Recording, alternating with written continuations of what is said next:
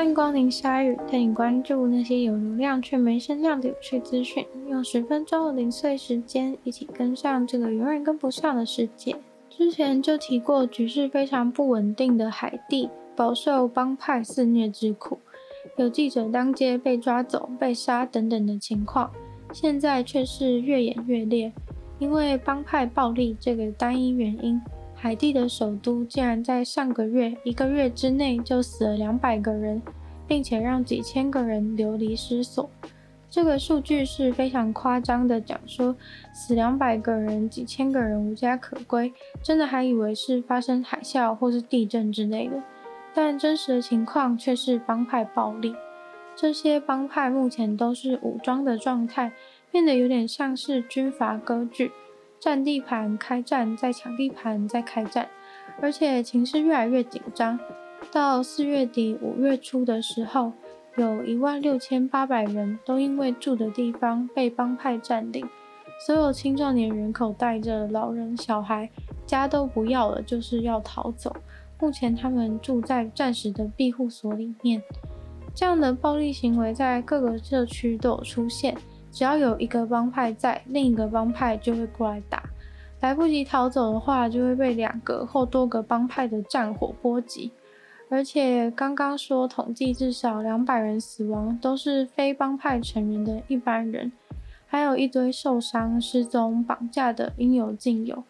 政府也承认，实际受伤、死亡、失踪的人口一定更多更多，因为如果全家都死了的话，也不会有人来报案了。而警察根本没有办法深入帮派占领的地盘。从去年七月海地总统被暗杀以后，海地就一夕之间陷入了大混乱。联合国人权委员会表示，当地的情况已经完全失控，从来没有看过帮派壮大到这种前所未有的地步，各种砍头、剁尸体、烧尸体、未成年性侵都变成常态。他们都用这种方式直接惩罚那些住在敌方地盘的民众，但问题是那里本来就是他们的家，又不是他们投靠的对方。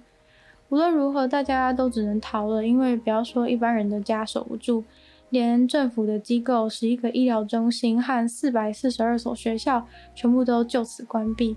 很多都是直接被帮派一把火烧了。更扯的是，他们直接把首都和海地其他地区联络的主要道路全部都封起来，不让人和物资流动，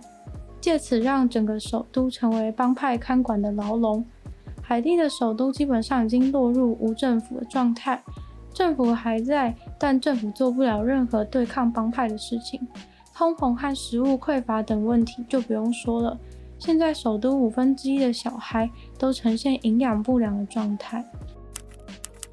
随着女王白金禧年的庆祝活动开跑，纪念她在位七十年，要做什么才能够显得足够特别呢？除了那些必要的纪念物品、旗子，还有印着女王照片的 T 恤之外，现在连巨石阵都成为了庆祝展览的一部分。这都是由英国遗产这个慈善组织所筹划的。英国遗产这个慈善组织管理了英国国内各种的历史遗迹。在星期一，他们就在 Twitter 上面发文说，他们把英国最具代表性的两个象征结合在一起了。大家想到英国，总会第一个想起他们的女王，也是本次庆祝活动的主角。另一个则是英国非常著名的遗迹景点巨石阵。他们把女王的肖像投影到了这个五千年前就存在的大石头上面，把女王在位期间不同时期的样子，一个阶段一个石头的方式投影，呈现在众人的面前。这个展览是他们想要献给女王的礼物，他们感到非常的骄傲，但是却在 Twitter 上面引起了很大的争议。有些人觉得那个投影的展览很漂亮。也有人骂得非常难听，像是恶心、真丢脸，简直玷污遗迹。巨石阵很多人都觉得是一个神圣、有古代宗教重大意义的地方。这些巨大的石头高达九公尺，是充满神秘色彩的遗迹，就如同金字塔一样。现在人类还是一直非常疑惑，巨石阵是透过什么样的方法建造的。而且连这些高大耸立巨石是做什么用途都不确定。巨石阵长期被认为是异教徒举行仪式的地点，这样的地方被拿来投影这些女王的肖像，实在令很多人觉得就是怪怪的。仔细去观察下面的推文，有人表示自己就信仰巨石神，巨石阵对他来说就是他的教堂。要大家试想看看，如果今天是自己的教堂被这样玩投影，有什么看法？但其实投影女王这次并不是第一次巨石阵被投影东西上去，在二零二零年的时候，有八位英国艺术遗产的员工就因为在疫情中有参与共同抗议的专题。所以为表示感谢，他们的照片就被投影在巨石阵上面。但可能那一次他们没有拿来邀功，所以也没有遭到什么抨击。即使不是巨石教，巨石阵每年夏至、冬至都吸引了非常多人前来，因为巨石阵的石头排列刚好会跟日出和日落对齐。巨石阵其实很有可能是一个巨大的年历。透过太阳和巨石阵的相对位置，就能够判断出现在是几月，甚至是几号。一对美国德州的夫妻打算要对 Apple 提出告诉，因为他们声称自己的十二岁儿子被 Apple 出品的 AirPods 弄到永久失去听力，因为他们说在安博警报大响的时候。超级尖锐的声音从耳机传出来，直穿他儿子的耳膜，导致他永久失聪。儿子当时就是用自己的手机在看 Netflix，结果没有想到突然安博警报大响，而且他们强调当时的 AirPods 是开在非常低音量的状况，可是那个安博警报的声音却异常的大声，毫无预警的就破坏了他们儿子的耳膜。那个警报声对他右边耳朵的伤害极大，导致他除了听不到之外，那个时候还时常晕眩、想要呕吐等等的后遗症。最后，那个男孩子医生都说需要永久的戴助听器，而且因为受到巨大冲击的关系，耳朵和脑的状况也需要一直持续的追踪下去。这对父母向 Apple 求偿七万五千元美金。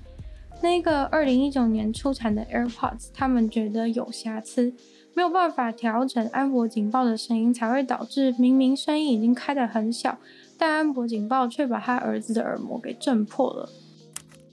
环保袋有各种形式的设计，不外乎就是材质、图案，但是你有看过下面挖了五个洞的环保袋吗？这个环保袋其实主要是用来遛猫的，而不是用来装东西的，因为东西还会掉出去。